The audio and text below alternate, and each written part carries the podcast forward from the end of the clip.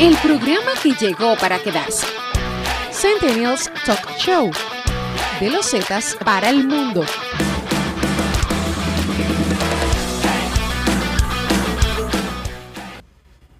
Señores, bienvenidos de nuevo a su programa Centennials Talk Show. Ya estamos de regreso.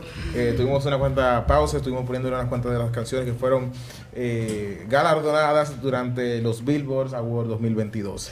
Estamos muy emocionados porque hoy vamos a hablar de un tema sumamente interesante, las cirugías bariátricas. Y para eso traemos a un profesional completo de la salud, el doctor Obesidad uno de los mejores de la República Dominicana y es nuestro, es la romana. Vladimir Cedeño, bienvenido. Un aplauso. Bienvenido. Muchísimas gracias, ¿verdad? Con esa presentación, pues cualquiera se siente halagado. Ay, ay, gracias. Pero fue la presentación. Ay, gracias. La hice yo.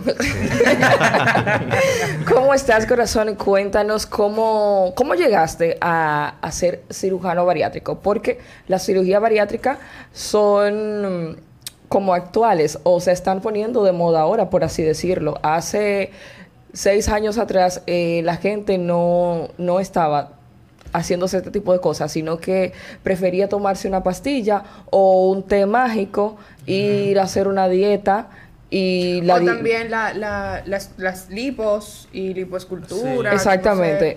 Eso era lo que yo solía ver. Era un tipo de tabú realmente aquí en República Dominicana. Tú te hiciste una bariátrica, wow. ¿Y cómo fue eso? Pero por eso, entonces, eres cirujano general, entonces te especializa en este, uh, en este tipo de cirugías. ¿Por qué?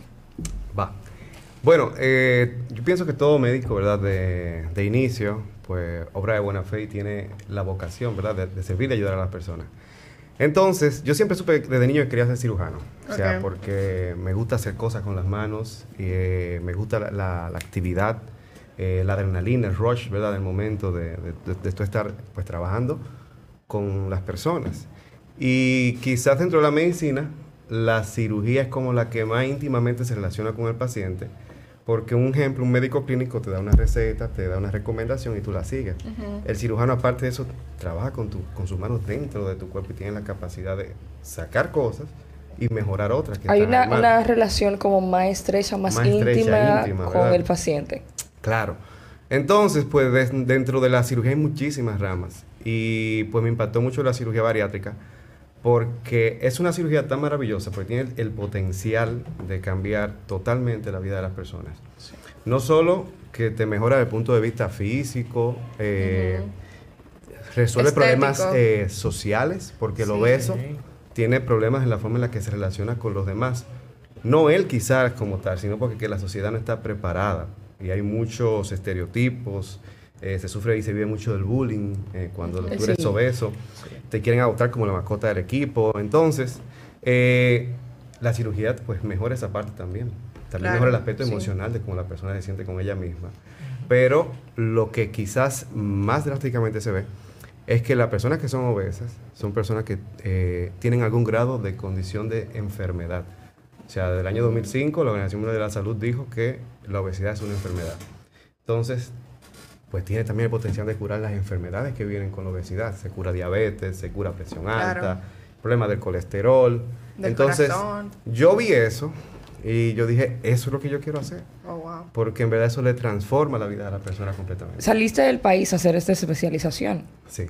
¿A dónde, dónde? Yo hice cirugía general aquí en Santo Domingo, en el Hospital Luis Eduardo Aybar, que es mi alma mater, en la Universidad Autónoma de Santo Domingo. Y tuve la gran oportunidad de viajar a México, en Ciudad México, que es el campeón mundial de obesidad. Es el país que aproximadamente tiene el 85% de la población mexicana está en sobrepeso u obesidad. Y pues tú entenderás que la, los tipos de obesos que hay en México pues superan con creces lo que hay en otra parte del mundo. Oh, y pues hice mi especialidad en cirugía bariátrica ya en Ciudad de México. En Latinoamérica hay un número muy alto de, de obesidad. No se sabe últimamente a qué se debe exactamente, pero sí estudios dicen, de hecho documentales en Netflix que he visto dicen que se debe a la gran proliferación de comida chatarra, el consumo masivo de, comida chatarra y al descuido por las rutinas de vida y la vida tan acelerada que lleva la gente. Y sobre todo estos números de personas que tienen obesidad son de jóvenes.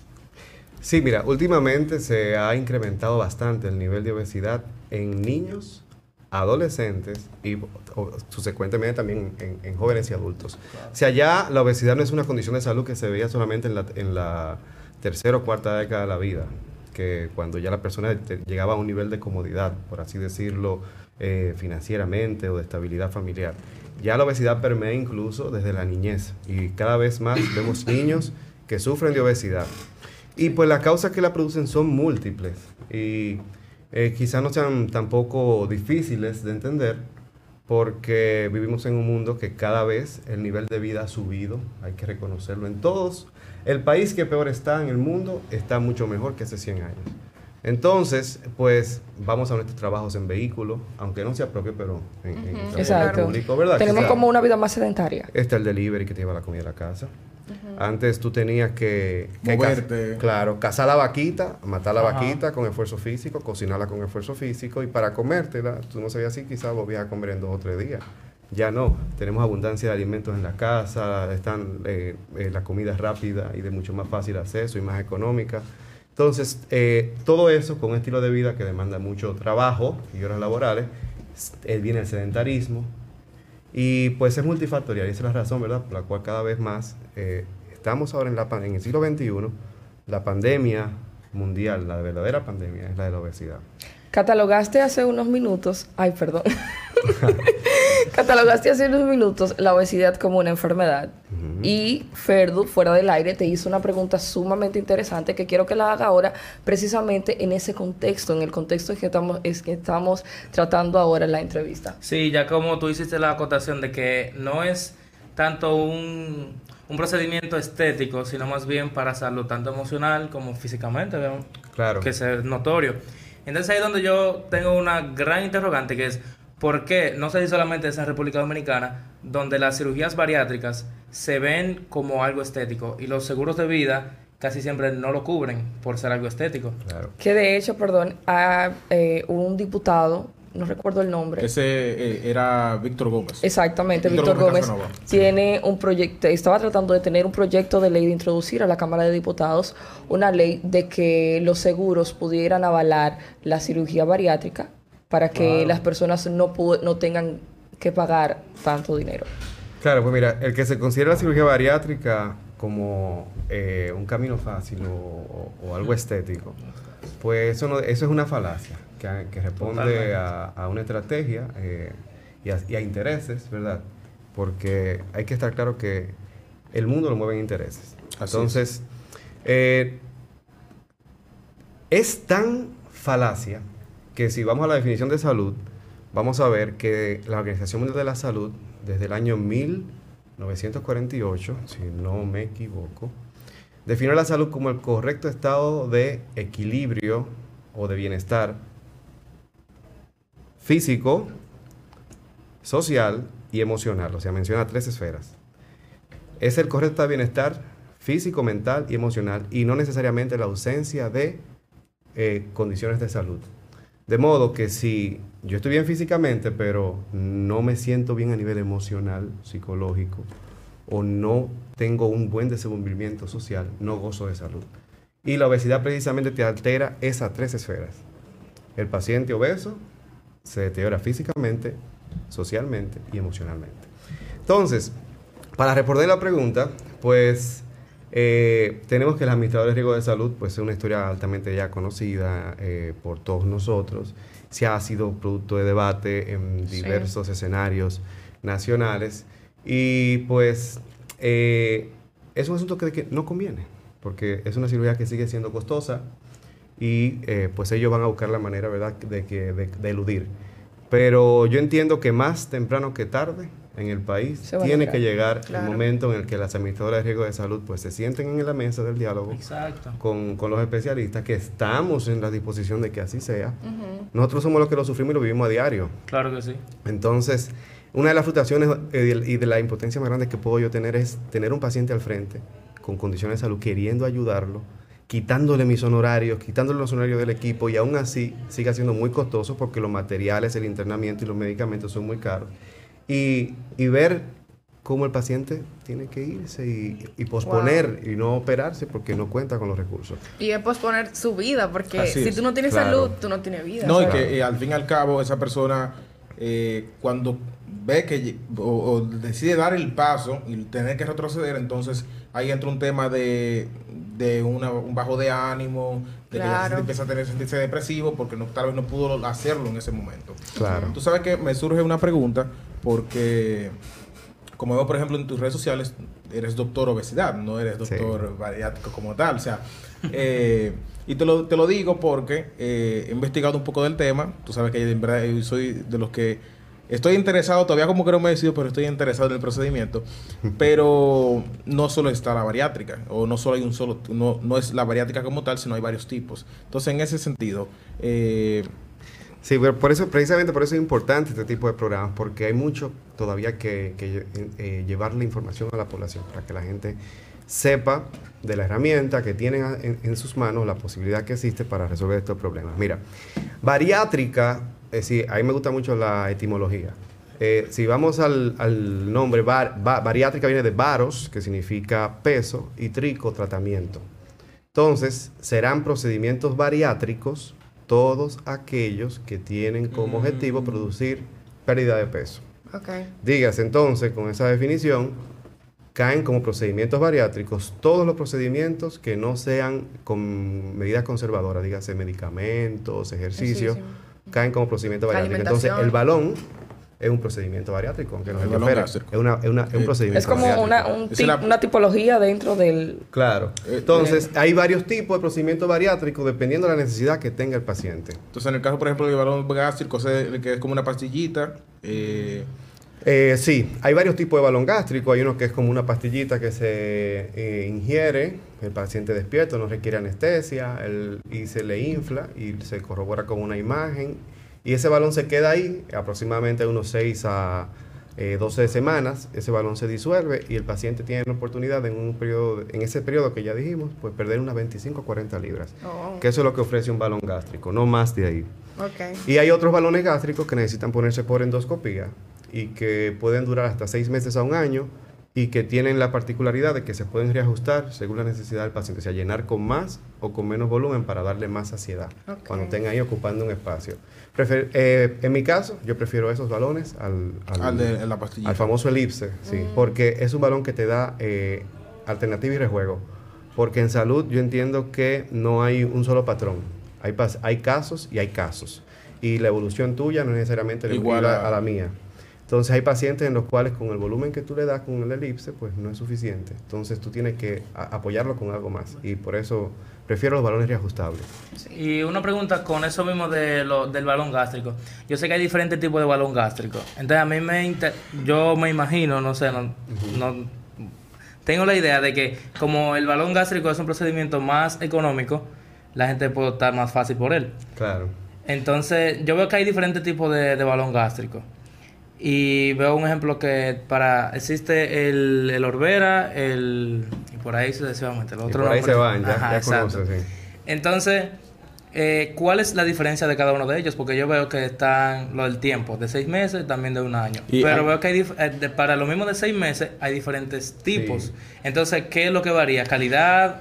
Bueno, es que en esencia, eh, y, es, y es algo que me pasa a diario, porque la pregunta más frecuente que entra a, a mis redes sociales o a, o a mi- o a mis a mi. WhatsApp es ¿cuánto cuesta la cirugía bariátrica? Ajá. O yo quiero tal procedimiento, Sí. quiero que usted me haga tal procedimiento, estoy interesado en esta Sí, cirugía. ah, que ah, ahí Pero- eso que, te iba- que, eh, que- que quería agregarle a la pregunta Claro. de Ángel.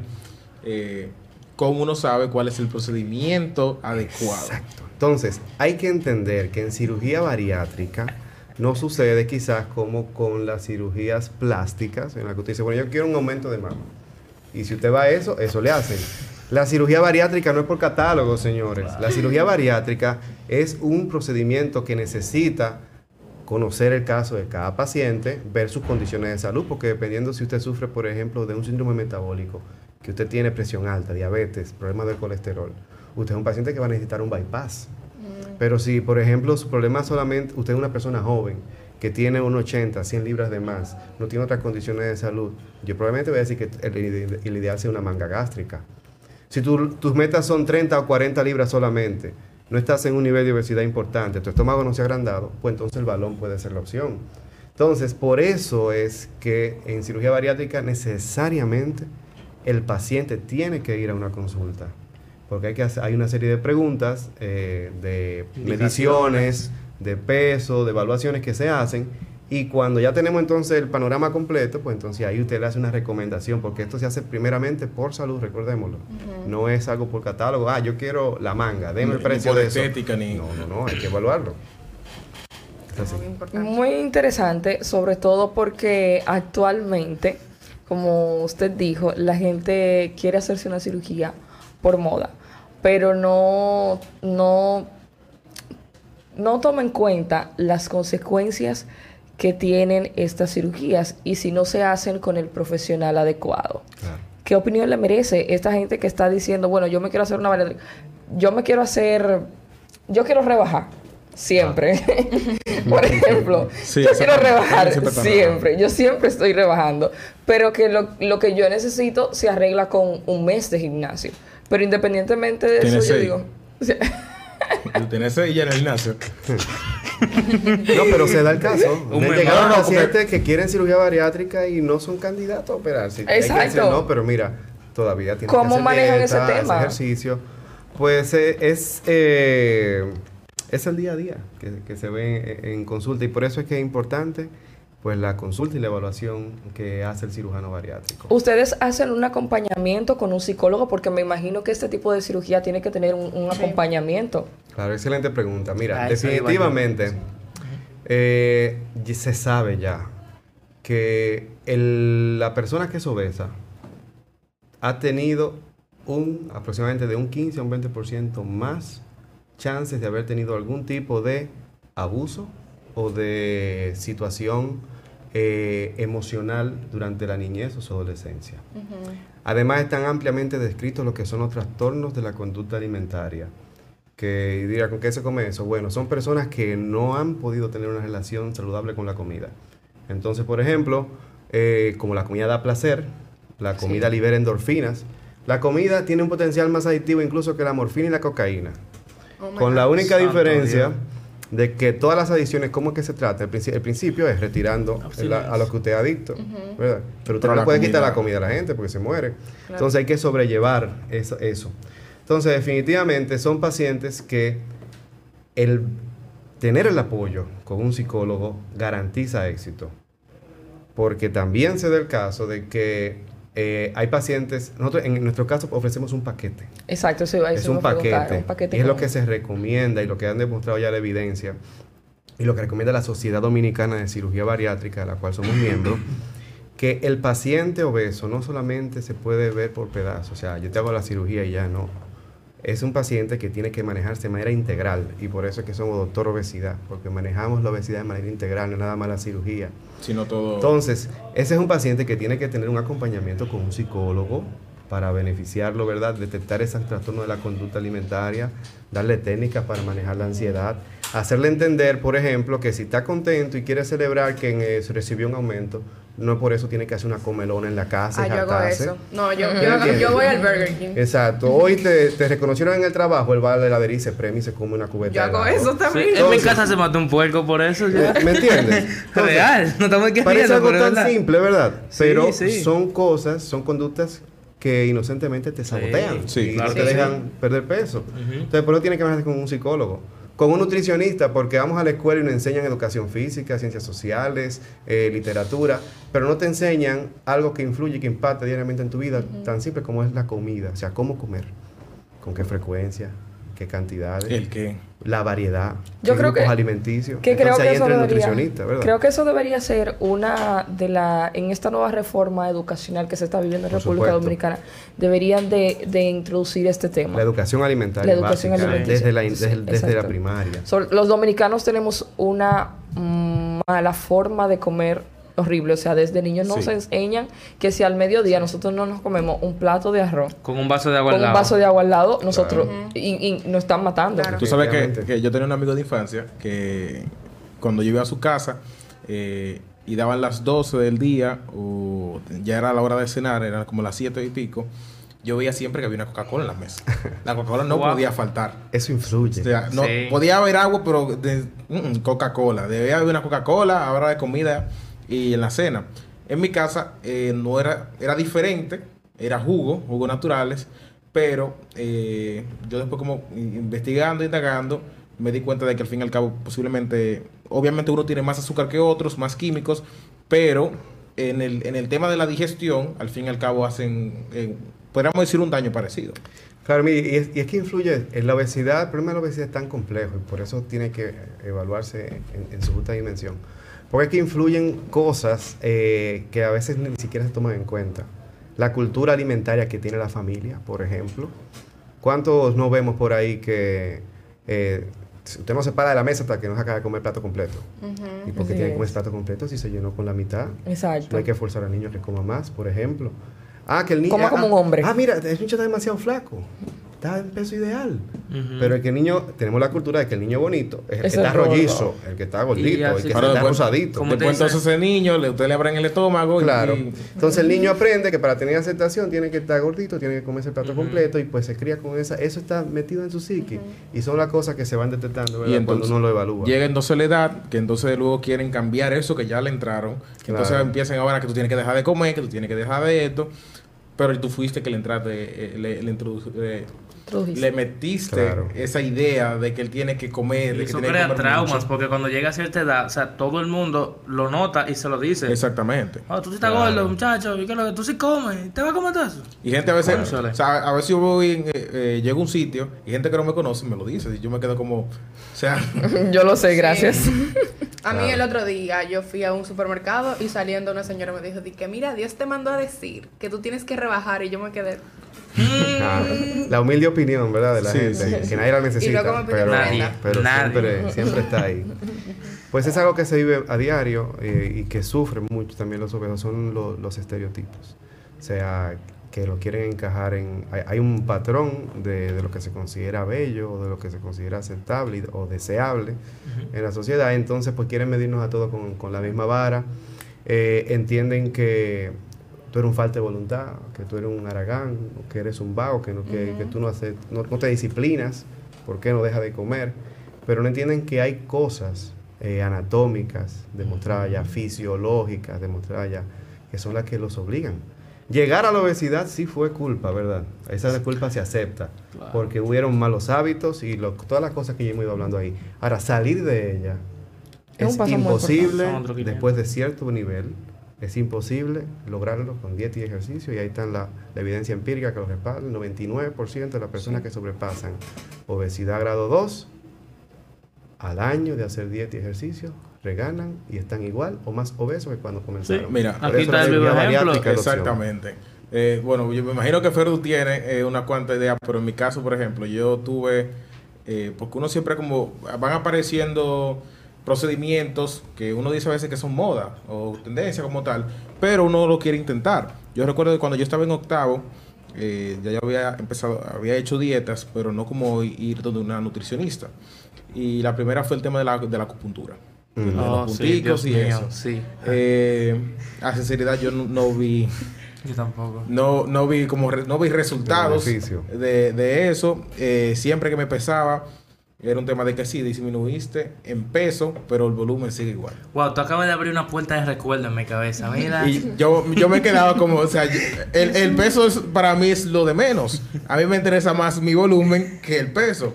Eh, luego de eso, entonces, eh, eh, hice la de las gotas. Creo que son H... Ah, yo no, visto No recuerdo bien. Son unas Sí, no. goticas que se colocan debajo como de la lengua.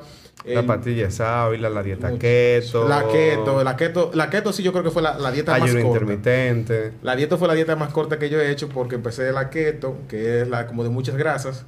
Y recuerdo que fui a quedarme con unos amigos en la capital y rompí la dieta ya. Y me dije, bueno, ya al fin y al cabo, o sea, yo lo que estaba comiendo era grasa, ya como quiera. Pero en, sí, para pasarle a, a Ferdu, yo entiendo que nosotros, lo- los jóvenes, los centennials, eh, como está en el programa, y por eso también queríamos invitarte para ver, desde tu punto de vista, nosotros como, como esta juventud actual, cómo pasamos todos estos procesos. Eh, muchos de nosotros estamos buscando una forma, sea como sea, de aceptarnos, pero también de saber de que debemos de buscar la forma de mejorar nuestra salud, de mejorar nuestra situación y lidiar con la obesidad. Porque Claro. muchas personas critican a veces, por ejemplo, con la frase famosa que se y, y todo esto nuevo de, de ámate a ti mismo, pero amarte a ti mismo significa que tú sabes que estás pasando por un proceso. No es que tú te amas como tal como estás, sino saber que tú estás pasando por un proceso, necesitas buscar ayuda, pero tampoco que te puedes traumar, te puedes cargar. Y que con esa desde el amor tú puedes decidir hacerte responsable de tu realidad Claro y cambiarlo, sí. Claro. Pero ya pasando ahí a, a Ferdu, para que entonces, eh, para ver qué tienes que decirnos de eso, cuéntanos un poco de tus experiencias. Bueno, muchachos, yo desde que nací yo estoy en dieta. Estamos aquí. Señores, miren, yo he hecho la de los puntos. Los puntos. Mira, yo he hecho muchísima dieta y a mí solamente una me hizo bajar de peso, que yo bajé casi 80 libras y fue con una nutricionista que fui donde Alejandra Fernández. Ella me ayudó muchísimo y como eso fue para yo graduarme del colegio de graduación, que yo entré a la universidad. Es verdad. Papucho. Ahí fue que yo conocí a fue que conocí a Lori. Ajá. Y nada, después que yo entré a la universidad, que ya yo no tenía tiempo como para seguir los mismos hábitos, no me organicé porque sí hay tiempo para eso. Yo no me organicé y yo estoy aquí otra vez. Con la- no, todavía no he subido la misma libra en los dos años que dejé de ir allá, Sí. pero yo he subido muchísimo, muchísimo, muchísimo. Incluso entonces ahora opté por una cirugía bariátrica y estoy haciendo todos los procedimientos que son necesarios para eso. Este, en ese orden, eh, las personas nacen con una contextura, por así decirlo, de gorditos. Y eso necesariamente no está mal. ¿Estoy en lo correcto? Bueno, pues está descrito lo que es la obesidad eh, genética, pero eh, eh, el- la influencia que tiene o la responsabilidad que podemos decir, bueno, organizo la idea. Eh, la cantidad de personas obesas que le podemos atribuir a causa genética es muy baja. Ok. Es eh, como un 1.5% de todos los obesos solamente tienen una condición genética que los lleva a ser obesos. La realidad es que pues creamos, creamos conciencia, que creemos conciencia, que reconozcamos los patrones de, conducta, ¿verdad? Eh, que han influido a lo largo de la vida para que lleguemos a ese nivel.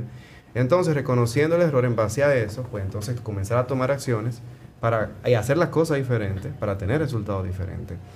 La gran mayoría de los obesos, pues hay necesariamente que algo se ha estado haciendo mal, ya sea en la cantidad de la comida, en la calidad de, de esa comida, porque hay gente que no come tanto y en verdad quizá tú lo pones en perspectiva y no es que no es tanta la cantidad.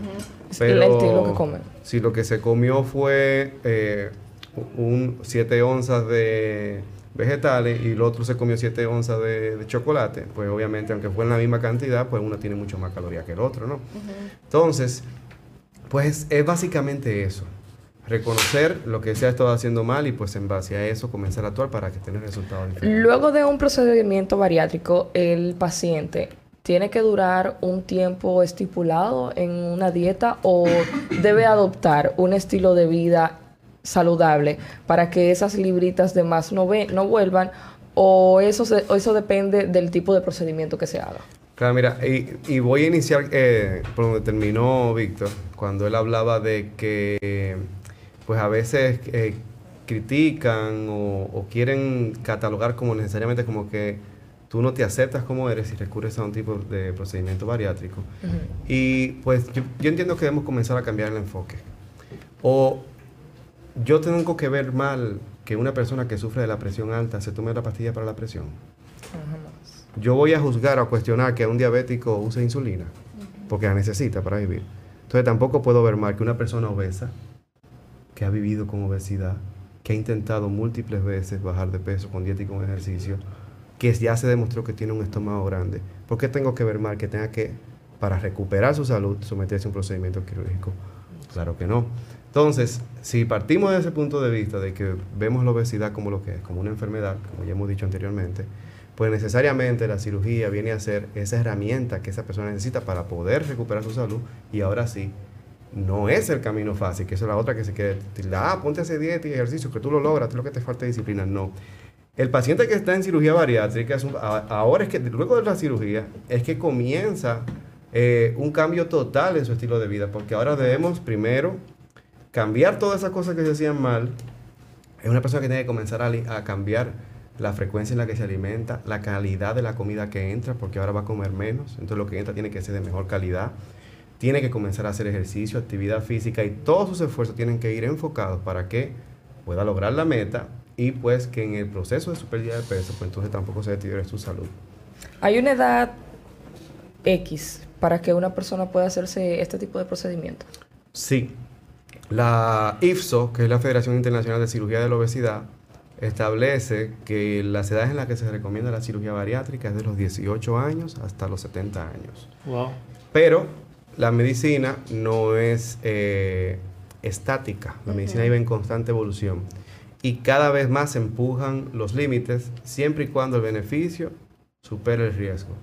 Entonces, cada vez más vemos que hay eh, adolescentes, eh, se permite todavía hasta los 16 años, en aquellos casos que sean pues súper obesos, que esa obesidad esté ocasionándole... eh, hay niños de 16 años con diabetes y no es diabetes tipo 1, es una Oh, diabetes tipo 2 porque eh, eh, fue adquirida luego después de estar en obesidad. Entonces, pues eh, obviamente el beneficio que va a recibir ese niño de 16 años, si está súper obeso, con la cirugía, al curarse de su diabetes, mejorarse su, relación en el entorno, todavía... Yo tenía una, niña que vino de Puerto Rico y el afán de ella, aparte de su salud, porque tenía diabetes, era que ella se graduaba de cuarto de bachiller y quería ponerse un vestido y no Oh, podía wow. ponerse el vestido de graduación. Oh, wow. Entonces- Eso genera traumas. Sí. Claro. Sí. Entonces, obviamente, cuando el beneficio supera el riesgo, pues definitivamente la cirugía está indicada.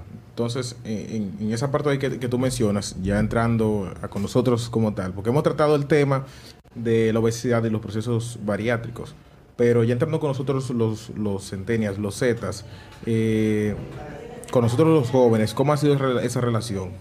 ¿Podría decirnos, por ejemplo, más o menos qué cantidad de, de jóvenes más o menos tú atiendes anualmente o la frecuencia de que un joven se te acerca teniendo preguntas o queriendo tal vez realizar este proceso? Todas las semanas llegan. Todas las semanas vemos jóvenes entre 16 a 24, 20, más o menos en ese rango de edad. De hecho, eh, yo me atrevo a decir que como un 30% de las personas que nosotros hemos operado se encuentran entre los 18 a los 25 años de edad. Porque Wow. cada vez más, ¿verdad? La obesidad comienza a afectar Afectar a personas jóvenes. más jóvenes. Es así. ¿Usted, ¿Usted cree que yo me encuentro en condición de una bariátrica? O sea, nada más como al ver verse. Te lo digo ahorita. Te lo digo aquí. ¡Ay, Dios! Dígamelo aquí, dígamelo aquí. Sí. ¡Ay, Dios! Yeah. Mira, tú sabes que yo Oh. quiero también romper con, con un tabú, entre comillas, de cuando la gente te juzga, cuando tú te vas a una bariátrica, que te dice, wow, y tú te vas a operar y que para comer menos. Pero no saben que la parte del estómago que te quitan, Sí. ahí se producen unas hormonas que es la que te da el hambre. Claro. Por ejemplo, que usted Oh. podía explicar un poco de eso, que no es que tú estás operándote para dejar de comer, porque tú puedes dejar de comer.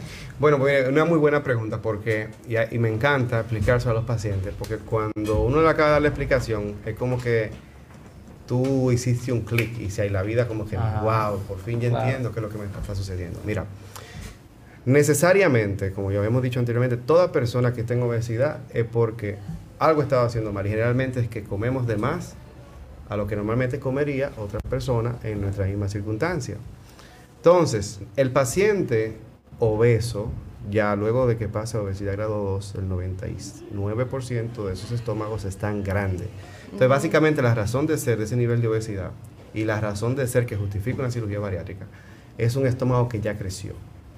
Y un estómago grande, necesariamente hay que darle más comida para que se pueda llenar, para que pueda Claro. estar satisfecho. Pero además, el estómago, vamos a pensar en el estómago como que es un tinaco. El tinaco que está arriba de nuestra casa. Que le entra el agua por una tubería arriba, ¿verdad? Y sale por la tubería de abajo. Tiene la, bombita. Claro, y todos los tinacos tienen una flota, que esa flota, ¿verdad? Es la que controla que cuando el agua llega al tope, pues ya él dice, no mande más agua, ¿verdad? Lo mismo pasa con el estómago. El estómago en el fondo, arriba, tiene unas- unas células, que esas células son las que producen una hormona que se llama grelina, que es la hormona del hambre, que es la que pone a uno nervioso, ansioso por comer, es la que hace que uno se sirva la comida, coma y está satisfecho, pero aún así uno quiere y se vuelve a servir y come más. Entonces, hasta que la comida no llega y toca arriba a esas células que están en el fondo del estómago, así como pasa con la flota del tinaco, hasta que no sucede eso, la persona tiene hambre, la persona tiene que comer.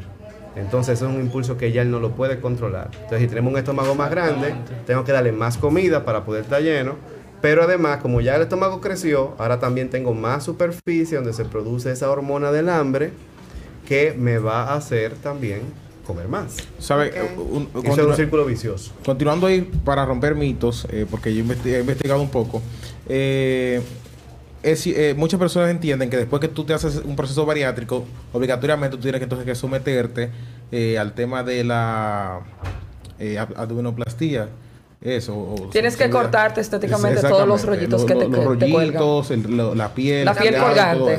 Es cierto que todos los procesos deben de luego requieren esto, o el tema, por ejemplo, en el caso de los hombres, de, de los pechos y demás. No necesariamente, o sea, eh, o sea, veamos las cosas en como son. Eh, la piel que se estira, pues difícilmente vuelve otra vez a- al nivel en el que estaba. La piel no tiene la capacidad otra vez de, de retraerse. Eh, aún así, los niveles de flacidez que pueden quedar luego de cirugía bariátrica se reducen mucho y se mejoran con ejercicio, con toma de suplementos eh, de, de colágeno, masajes que los pacientes también entran y se dan. Pero aún así puede quedar cierto nivel de flacidez. Pero en vez de ver esto como un obstáculo o como algo negativo, uno tiene que pensarlo quizá como una evolución natural del proceso y a, a- a- a- a un tratamiento que, que se completa con la cirugía plástica en caso que fuese necesario y que al paciente le moleste. Por ejemplo, ¿qué es lo más frecuente que uno puede ver? Eh, o lo que más le molesta a los pacientes. En el caso de los hombres puede ser que un poco de flacidez en las mamas si le creció. Y en el caso de la mujer sería básicamente los brazos, porque a veces quedan un poco flácidos y no pueden ponerse las blusitas sin manga. O también eh, el abdomen, también eh, impacta mucho de eso para, para ella. Entonces, si, llega, si se da la necesidad, pues bueno, el tratamiento se completa con una cirugía plástica, porque al final lo que queremos es mejorar toda la silueta, ¿verdad? Uy. O sea, no, hay- no hay, que, no hay que tenerle miedo a, a- a- No. a lo, de- lo demás que pueden traer. Definitivamente no. Para porque tampoco estamos bien en- cuando estamos obesos. Y en ese caso, ¿usted ese tipo de cirugía la- las hace o simplemente refiere al paciente a otro doctor? Se refiere, somos un equipo, un, un equipo que está completo, que tiene todo lo que el paciente necesita. Algo importante, porque ya tenemos el tiempo arriba, yo sé que Caroline nos lleva ahí con el tiempo, pero eh, quiero, quiero para, para que esa parte también quede clara. El proceso de la cirugía bariátrica, el después, ¿tiene un tiempo o ya los, los hábitos hay que adoptarlos para el resto de tu vida? O sea, es, es- es cambiar tu estilo de vida o simplemente adaptarte durante un tiempo.